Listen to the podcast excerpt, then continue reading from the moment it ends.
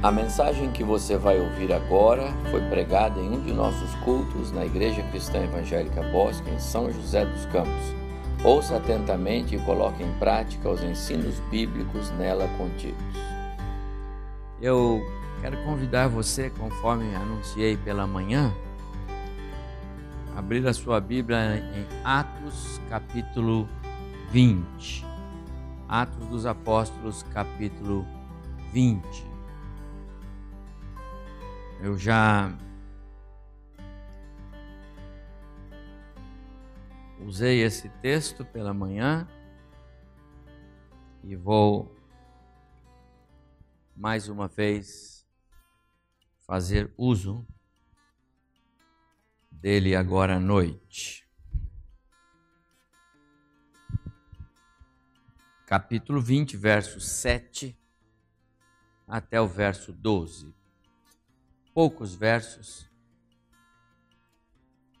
para nossa reflexão nesta hora. Atos 20, versos 7 a 12. Escreveu Lucas no primeiro dia da semana, estando nós reunidos com o fim de partir o pão, Paulo, que devia seguir viagem no dia imediato, exortava-os e prolongou o discurso, o sermão, até a meia-noite. Havia muitas lâmpadas no cenáculo onde estávamos reunidos. Um jovem chamado Eutico, que estava sentado numa janela, adormecendo profundamente durante o prolongado discurso de Paulo, vencido pelo sono, caiu do terceiro andar abaixo e foi levantado morto. Descendo, porém, Paulo inclinou-se sobre ele e, abraçando-o, disse: Não vos perturbeis, que a vida nele está. Subindo de novo, partiu o pão e comeu, e ainda lhes falou largamente até ao romper da alva, até pela manhã. E assim partiu. Então conduziram vivo o rapaz e sentiram-se grandemente confortados. Que o Senhor nos abençoe na reflexão que vamos fazer nesta porção agora. Ah, vez por outra eu gosto de pegar este livro que está aí. Tipos de crentes. Exatamente assim o livro está aqui na minha mão. Foi escrito pelo reverendo Ivan Espíndola de Ávila. E eu tive o privilégio de, naquela ocasião, quando ele escreveu, foi no início dos anos 2000, é, estar lá no lançamento do livro, adquirir vários livros e tenho grandes recordações deste homem que marcou a história do Evangelho, sem dúvida alguma, aqui no estado de São Paulo. Ele foi deputado estadual, mas era conhecido como homem da Bíblia, foi é, é, secretário da Sociedade Bíblica por longos anos. Um homem que realmente serviu a causa do Evangelho. Reverendo Ivan escreveu este livro, Tipos de Crentes. E é muito interessante a forma agradável como ele, um escritor profundo conhecedor da língua portuguesa, escreve é, sobre personagens bíblicos que ele narra e trata de uma maneira muito gostosa de ler. Vez por outra eu corro os olhos aqui para reler alguns desses é, dessas crônicas que são tão preciosas. Atrás, alguns dias eu estava lendo e me parei nesta passagem de Atos capítulo 20, e ele trata aqui crentes do tipo o Eutico, o jovem que estava naquele lugar, mas sentado numa janela. Eu usei esse texto hoje pela manhã, porque tivemos culto de celebração da ceia, e eu usei esse texto para dar ênfase sobre a reunião dominical da igreja, porque o texto começa no primeiro dia da semana, é? e para também mostrar que a celebração da ceia fazia parte da vida da igreja. Minha ênfase também pela manhã foi a maneira muito madura espiritual de Paulo ao não deixar que aquele acontecimento, afinal morreu alguém que foi ressuscitado, tirasse a centralidade da mesa do Senhor. Ele continuou e celebrou a ceia com aquela, aquele grupo de cristãos naquela ocasião. E eu disse: é, esse texto tem mais. À noite eu quero voltar ao texto, mas agora explorando uma parte que, de modo geral, os pastores, pregadores da palavra gostam muito de, de pensar e é o fato de que este jovem estava num lugar não adequado. Não se participa do culto da janela, participa do culto sentados nos bancos como os irmãos estão. E quero pensar nisto. Mas eu quero é, é introduzir com uma frase que está no livro e é do reverendo Ivan. Nas páginas da Bíblia, a presença do jovem Eutico é das mais rápidas Apenas três breves versículos de Atos dos Apóstolos, capítulo 20, traçam a biografia de um jovem que integra a crônica da passagem de Paulo por Troade, já no finalzinho da sua terceira viagem missionária. Eu disse é, é, é que essas, essa passagem foi breve, mas não sem grande valor foi uma passagem breve, mas de grande valor. Primeiro, porque ele trata da celebração da ceia do Senhor como, um, como uma ordenança. E lá estava a igreja no primeiro século, aqui provavelmente na, no início da segunda metade do primeiro século, anos 50 e poucos, 60 talvez por ali, mas a igreja observando fielmente dois princípios. O primeiro, a reunião dominical, e segundo, a celebração da ceia do Senhor. O que fazemos hoje, nos reunindo aqui domingo após domingo, o que fazemos hoje, celebrando a ceia do Senhor, como é costume desta igreja, todo primeiro domingo do mês no culto à noite, todo terceiro domingo no culto pela manhã, é princípio bíblico, é ordenança do Senhor Jesus, e o texto nos faz referência a isso. Outra observação importante desse texto é que acontece aqui um, um, um fato que lá atrás, narrado nos, nos dois livros é, de Reis, primeiro Reis e segundo Reis, nós temos dois fatos semelhantes.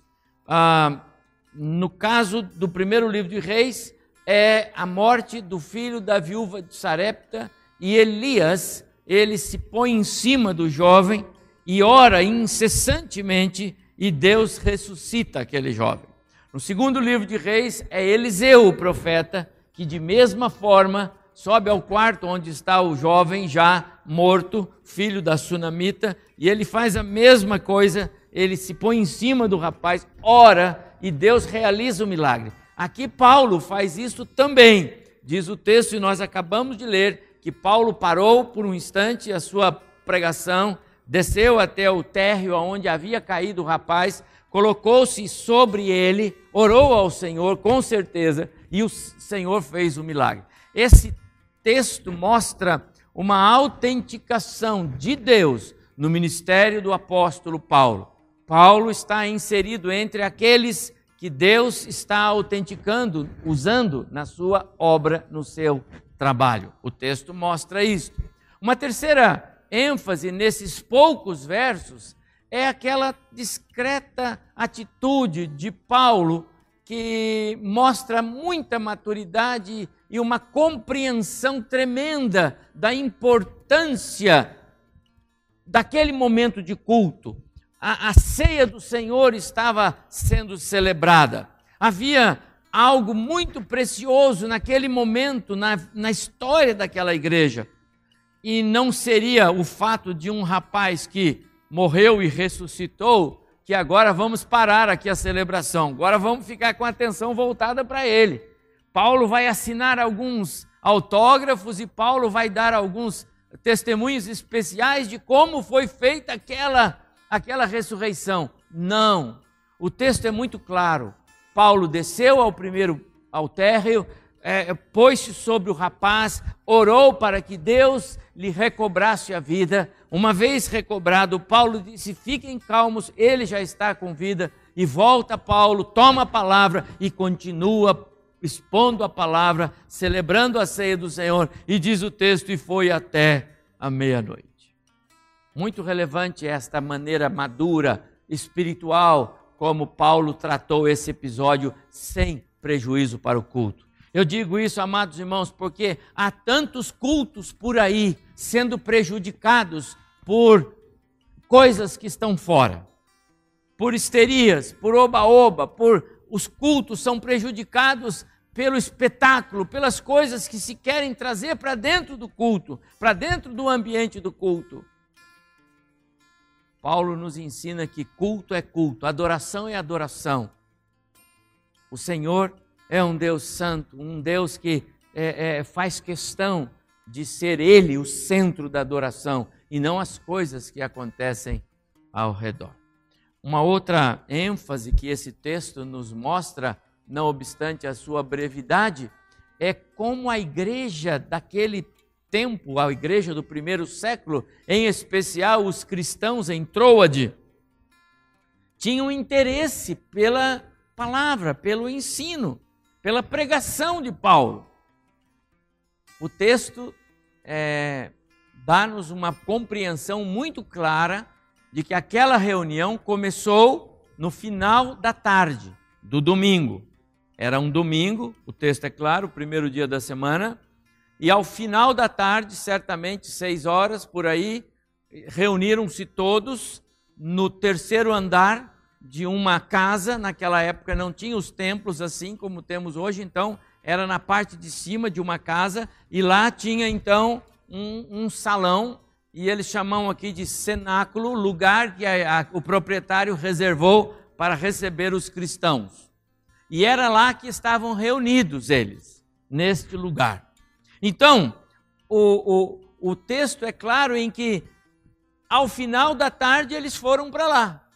E Paulo começou a sua exposição sobre as doutrinas bíblicas do cristianismo. Ele começou expondo a palavra. Não diz o texto que era um monólogo, que era uma pregação exclusiva. Muito provavelmente havia interação, muito provavelmente os cristãos poderiam perguntar e Paulo respondia e a palavra ia sendo pregada. Eu acho que isso não tenho muita dúvida sobre isso. Mas o que eu também não tenho dúvida é que esta primeira parte foi até a meia-noite, porque a Bíblia não nos transmitiria com tanta clareza como foi transmitido, que foi até a meia-noite. E depois ele continuou até ao amanhecer. Então Paulo pregou por, por volta de umas 10 horas. E o único que dormiu foi o que caiu e morreu. Portanto, não durma no culto hoje. Muito interessante a, a, a atenção, o interesse daqueles cristãos pela palavra. Né? Pastor, às vezes, passa um pouquinho do, do horário costumeiro e já fica um irmão lá na porta assim, pastor, tá vendo o horário aqui? Não, entendeu? Né? Então, atenção à palavra. Quando a gente está se alimentando, a gente não fica olhando o relógio, a gente quer ficar satisfeito. Ou você almoça, tem um tempo de, de almoçar? Não, você não tem tempo de almoço. Você, você almoça o tempo que, né? Ou você come um minuto comer? Não, você come até ficar alimentado. Pois a palavra deve ser assim. Mas há uma outra coisa que chama a atenção nesse texto, e é aqui que eu vou parar um pouquinho agora, porque já meditamos nas outras partes na manhã. É o jovem na janela e sua queda retumbante, extraordinária, espetacular. Aquela queda foi de chamar a atenção mesmo. Janela não é o lugar mais indicado para quem quer verdadeiramente prestar culto ao Senhor.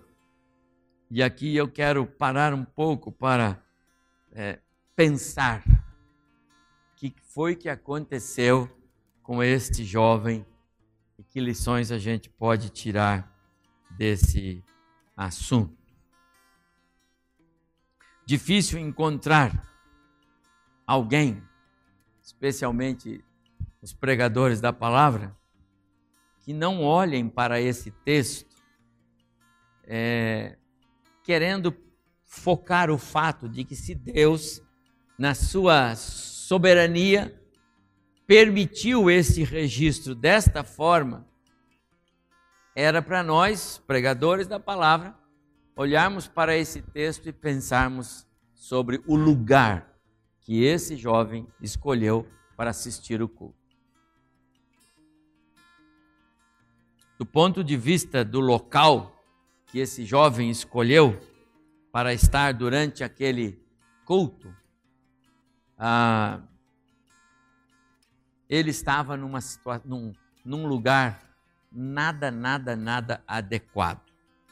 Ele estava num lugar que favorecia uma dispersão enorme das suas atenções.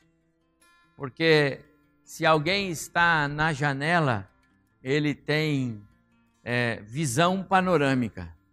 É, e é esse o grande conflito que aquele rapaz viveu. Evidentemente que nós temos que considerar algumas possibilidades. Você sabe que não tinha luz elétrica, não era assim. Eram lamparinas. Então havia a queima das, dos óleos, o calor do ambiente, ah, algumas coisas, o, o tempo da pregação de Paulo algumas coisas cooperaram para que aquele jovem adormecesse. É um fato. Mas se ele tivesse sentado no banco, ao lado de alguém, na pior das hipóteses, ele daria uma, uma caidinha no ombro do outro. Né? Então é inegável que o lugar que ele estava não era um lugar mais é, adequado. Ah, o reverendo Ivan escreve no seu livro assim: o crente não perde a salvação se ele dormir no culto. Mas se ele estiver na janela, ele pode cair. E as consequências são desagradáveis. Há, há tantas situações, meus amados irmãos, eh, nas quais os cristãos se colocam na janela. Não literalmente, até porque num templo como o nosso aqui não dá muito para alguém sentar em janela, não é? Mas você pode estar sentado na janela onde você está. E é isso que eu quero tentar é, é, traduzir nesta noite na nossa reflexão. Há muitas maneiras e situações de nos colocarmos na janela. Colocar-se na janela, de modo geral, é, é não demonstrar é, interesse pelo que está acontecendo dentro da igreja. Quem quer participar do culto, senta nos bancos, de frente para o pregador, de frente para os que cantam, de frente para os que estão ministrando e querem interagir. Eu quero participar. Eu é, é, desde a época em que os filhos eram pequenos e agora com netos, a gente percebe como pais, quando tem uma apresentação das crianças, querem ficar nos primeiros bancos. Os pais, os avós querem ficar nos primeiros bancos, vão lá com o celular, com tudo, querem ver, querem. Não é verdade? Há interesse em, em, em participar, em interagir, em ver o que vai acontecer, em receber aquela, aquele recado, aquela mensagem. Às vezes na igreja as coisas não são bem assim. Os cristãos vêm para a igreja, mas estão sentados na janela. Na janela pode ser o lugar que ele senta lá atrás, em algum canto da igreja, onde ele consiga ter um pouco de uma visão mais panorâmica de tudo o que acontece, e também do pastor, e também dos que cantam, e também do que acontece do lado de fora. É mais ou menos o que eu coloquei ali. Colocar-se na janela é distrair-se com os acontecimentos ao redor. Colocar-se na janela é deixar de dar o valor que o alimento espiritual tem para nós. Colocar-se na janela é não valorizar. Há coisas mais importantes, ou talvez há coisas que também são importantes e eu preciso falar com quem está ao meu lado, eu preciso conversar, eu preciso trocar uma ideia. E se eu perder uma parte do sermão, não vai fazer muita diferença.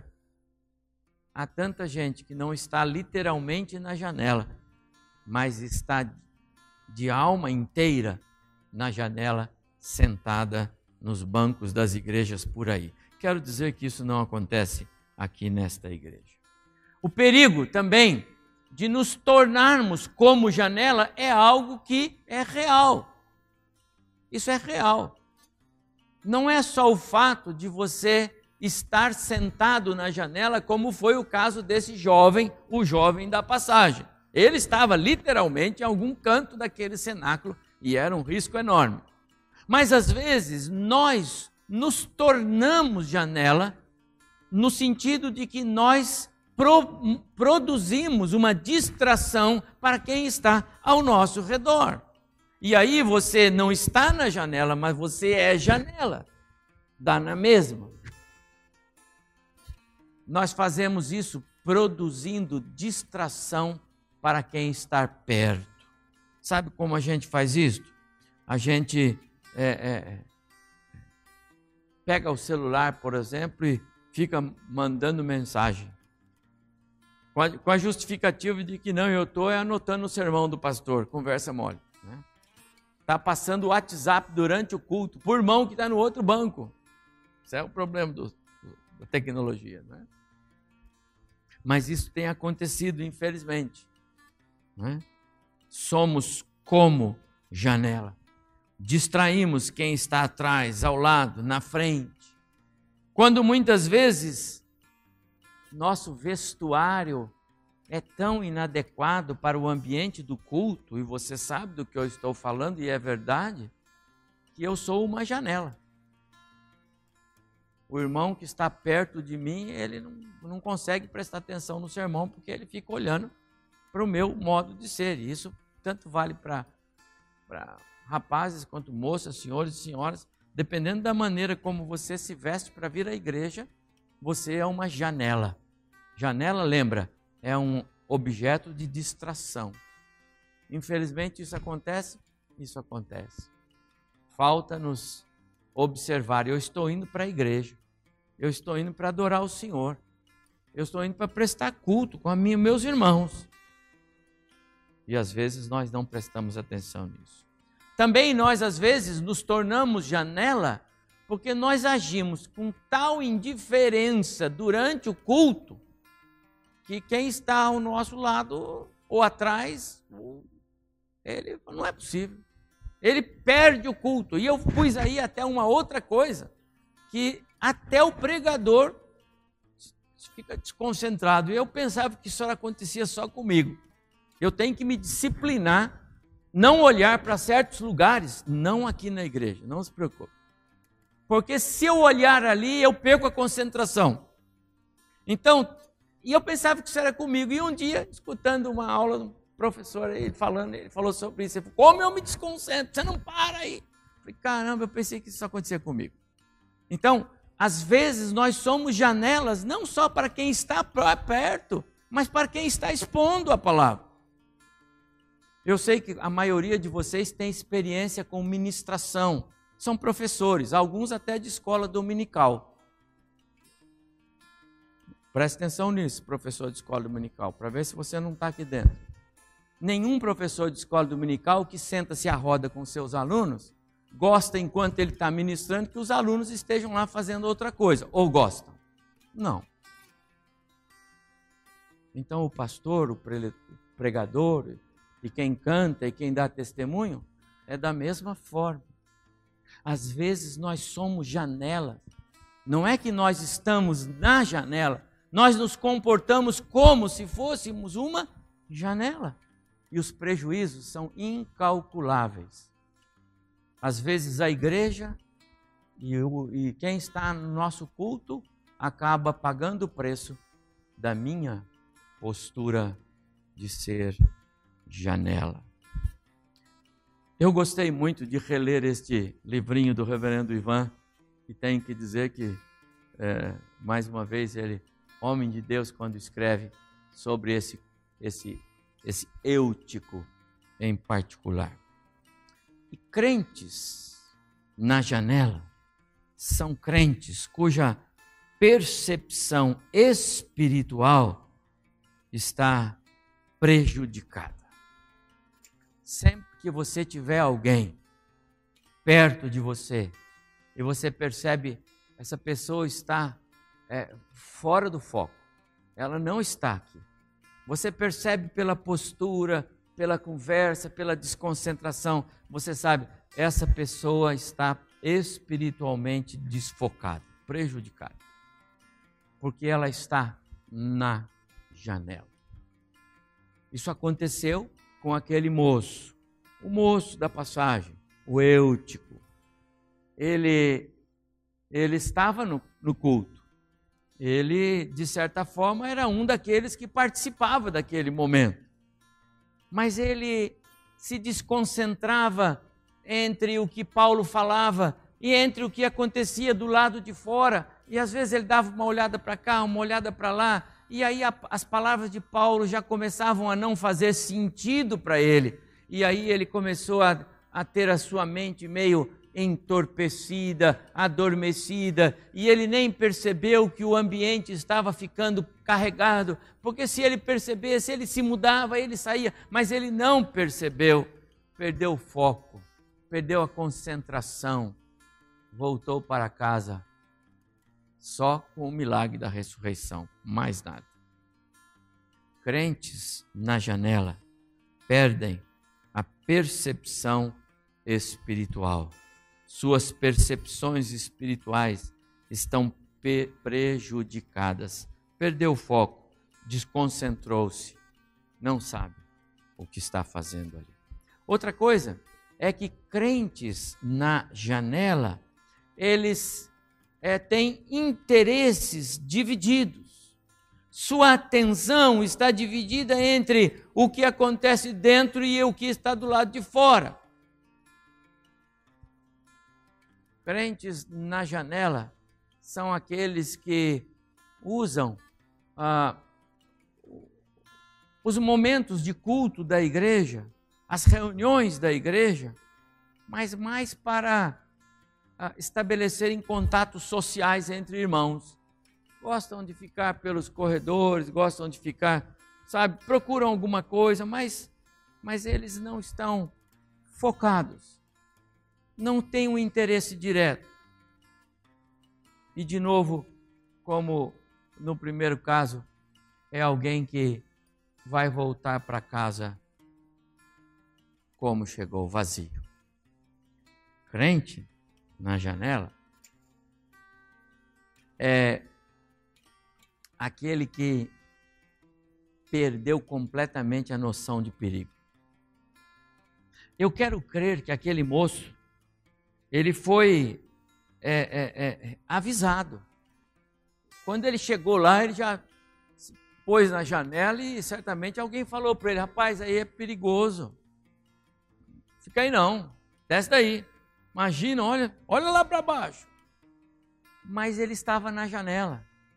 E quando o cristão começa a gostar da ideia de sentar no parapeito da janela, ele, ele começa a sentir-se numa liberdade espiritual tremenda. Por quê? Ao mesmo tempo, ele tem uma visão do templo, uma visão do que está acontecendo, ainda que ele não compreenda tudo, mas ele não perde a visão de fora. Ele não perde a visão do mundo, ele não perde a visão do que está acontecendo lá fora, ele não perde a visão das coisas que agradam o seu coração, que enchem a sua vida de, é, é, é, de, de, de, emoção, de, de, de vontade de fazer coisas. Perde a noção do perigo, vai andando cada vez mais na direção do infortúnio. quando Abraão separa-se de Ló, lá no começo da caminhada deles, tio e sobrinho, diz o texto que Abraão escolheu caminhar para os lados do Jordão, enquanto Ló olhou para os lados de Sodoma e Gomorra. E aquilo encheu os seus olhos. E aquilo transbordava em, em visões que eram favoráveis a ele. Ló estava na janela. Estar na janela é olhar para o mundo, é olhar para o que o mundo oferece. Mas ele não tirava o foco também da, da espiritualidade do seu tio. E é isso que acontece muitas vezes com alguns crentes. Eles estão na janela. A igreja é mais uma um amuleto. Preciso ir. Preciso estar por lá. É bom que os irmãos me vejam. É bom que o pastor me veja. Eu preciso estar por lá. Mas na verdade, é, ele sabe que está na janela, porque ele anda segundo os propósitos do seu coração. Ele vem, ele ouve, ele sabe qual é o caminho certo, mas ele continua caminhando por sua própria decisão, vontades, desejos, algumas vezes até é, é, é, teimosias do coração. Não é nem tanto desejo, é teimosia, é orgulho, é a soberba. Crentes na janela perdem a noção do perigo, não fazem ideia das consequências de continuar neste caminho ou de permanecer onde estão, na janela. É tão perigoso, porque a queda é funesta, a queda é retumbante. Mas há também o fato de que crentes na janela têm que considerar que a queda é iminente. Não dá para saber a hora que vai cair, mas vai cair. E é rápido. Porque não se equilibra dormindo num parapeito de uma janela. Não se tem segurança ali naquele lugar. E a hora que o sono vier, bluf, quando você perceber, já era. E se não tiver o Paulo lá, a queda é iminente. Amados irmãos, tem tantas pessoas por aí que nós temos visto tombando dos parapeitos de janelas na vida de suas igrejas pessoas amadas, pessoas queridas, pessoas que é, é, é, são tão importantes na vida de suas igrejas, de suas famílias, mas optaram por sentar-se na janela. Nas suas igrejas, no serviço para o Senhor, eles são como dizia um colega de trabalho que eu tinha nos meus 25 anos na Embraer, ele brincava assim com os colegas quando saíam de férias: Olha, durante suas férias eu vou botar um tijolo aqui na sua cadeira, entendeu? Ou seja, você e um tijolo é a mesma coisa, não faz diferença. E tem muitos crentes que são assim. É aquele famoso peso morto na igreja. É como espaço em branco numa num texto você não lê espaço em branco. Ele serve para separar, mas você não lê.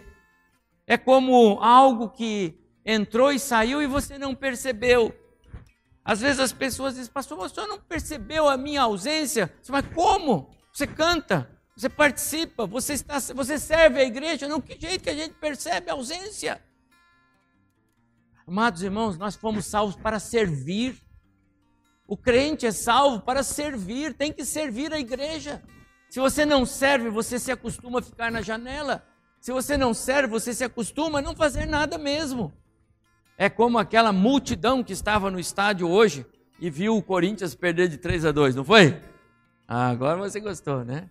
E, um, e o juiz ainda não deu pênalti lá, não deu a. Senão era 3 a 1. Então, nós não somos aquela multidão de torcedores. Nós somos os que jogam, nós somos os, os que estão dentro do campo. A igreja não pode ser comparada a um estádio de futebol, onde o pessoal bate palma, joga pedra. Não! Esse é o mundo. A igreja tem que ser comparada aos que correm, aos que têm uma função, aos que trabalham. Mas há tantos que gostam de ficar na janela, distante do trabalho, distante da ocupação, distante, distante, distante. Sabe o que acontece, irmãos? Nós nos acostumamos e passamos a viver um evangelho de janela, sem grandes atropelos. Se eu for na igreja, está bem. Se eu não for, não acontece nada. A música vai cantar, o culto vai acontecer, não tem problema. Se os nossos membros do corpo do nosso corpo pensassem como nós pensamos em relação à vida na igreja, nós teríamos grande dificuldade em caminhar. Porque cada membro do nosso corpo tem função. Nós não podemos prescindir de nenhum deles. E quando algum deles entra em colapso, nós ficamos apavorados. Crentes na janela são aquelas vidas preciosas pelas quais Cristo morreu. Que Deus ama e amou e continua amando. São filhos. Não vão perder a salvação porque estão escolhendo sentar na janela. Se são salvos, não vão perder. Janela não tira a salvação do crente. Janela derruba o crente. A janela tira as nossas percepções espirituais. A janela divide os nossos interesses nos tira a noção de perigo e produz em nós queda. Crentes que estão na janela estão fragilizados, estão em risco, porque o parapeito, apesar de apresentar alguma estabilidade, ele é estreito, não tem segurança. É preciso descer. É preciso sair. É preciso ocupar o lugar. É preciso dizer: Senhor, eis-me aqui, usa-me. É preciso firmar compromisso. Eu posso, eu posso negociar a minha vida social. Eu posso negociar os meus compromissos. Eu posso negociar o meu trabalho. Eu posso negociar qualquer coisa. Eu não posso negociar o meu culto a Deus. Não posso. O crente não pode. O jovem Eutico retrata muitos cristãos, até frequente aos cultos, que marcam presença na casa do Senhor, porém arranjam sempre uma distração, algo para fazer durante os cultos, gostam de sentar-se na janela e voltam para casa vazios do mais precioso alimento que só a palavra de Deus pode dar. É pena, mas é isto. Amados irmãos, quando Lucas escreve esses poucos versos de Atos capítulo 20, o Espírito Santo já tinha planejado, com certeza, que nós estaríamos hoje aqui olhando para essa passagem, não do ponto de vista da reunião da igreja, que também é importante, da celebração da ceia, que também é importante, do milagre da ressurreição, que também é importante.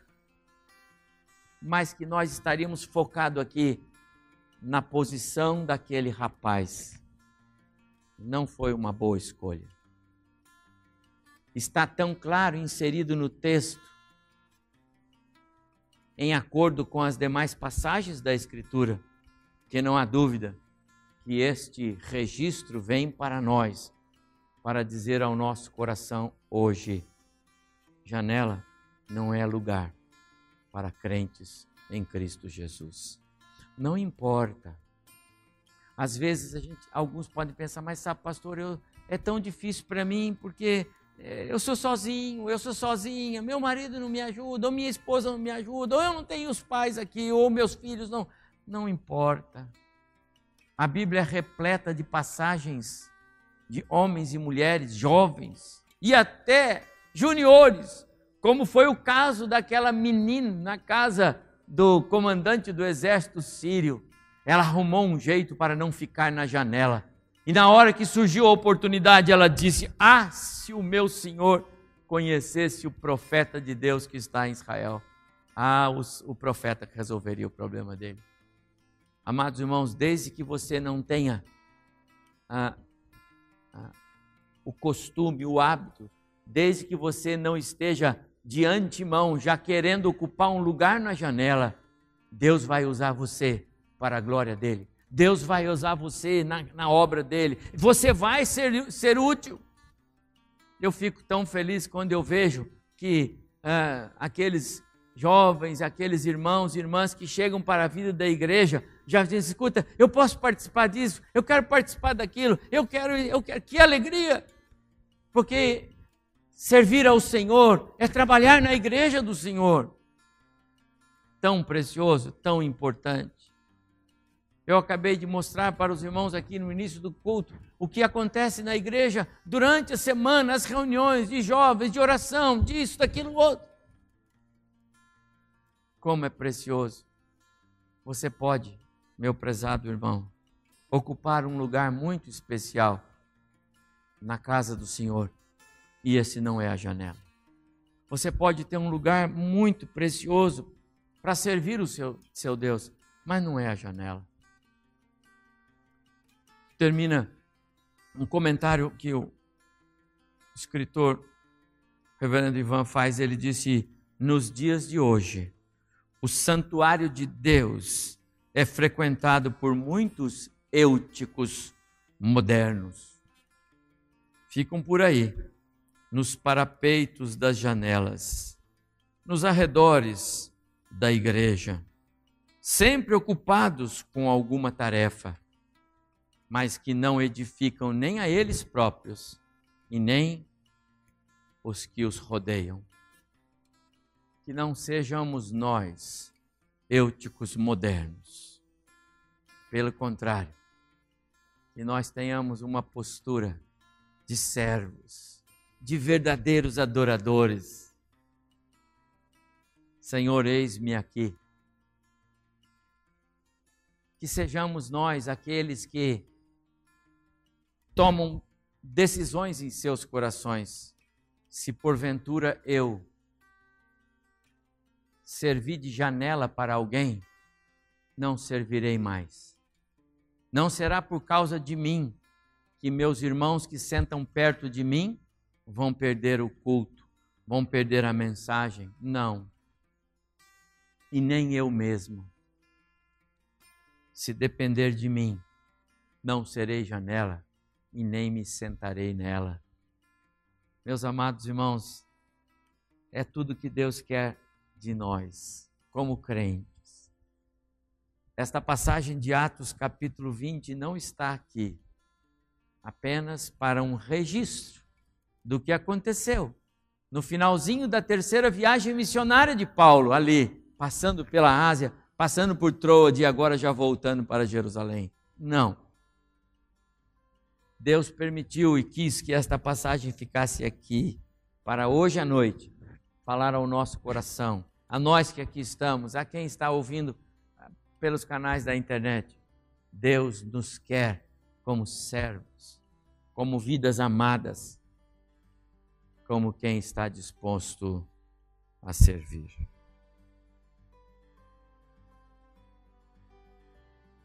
Que lugar você está ocupando na igreja de Jesus? Onde você tem sentado na igreja de Jesus? Eu não me refiro aqui ao ao ambiente do nosso templo. Não me refiro aqui a ao espaço do nosso cenáculo, eu pergunto no corpo de Cristo. Nós somos a igreja de Jesus, pertencemos ao corpo de Cristo. Somos membros da igreja invisível que só Deus vê e nós estamos nesse bolo de salvos, se é que Cristo já realizou a obra de salvação em nós. Que lugar nós estamos? O jovem Eutico estava na janela minha oração é que nenhum de nós nem pensar de querer estar na janela e nem pensar de querer ser janela. Ao Senhor nosso Deus, glória, honra, louvor. A Ele gratidão por uma passagem tão simples, mas que fala tanto ao nosso coração.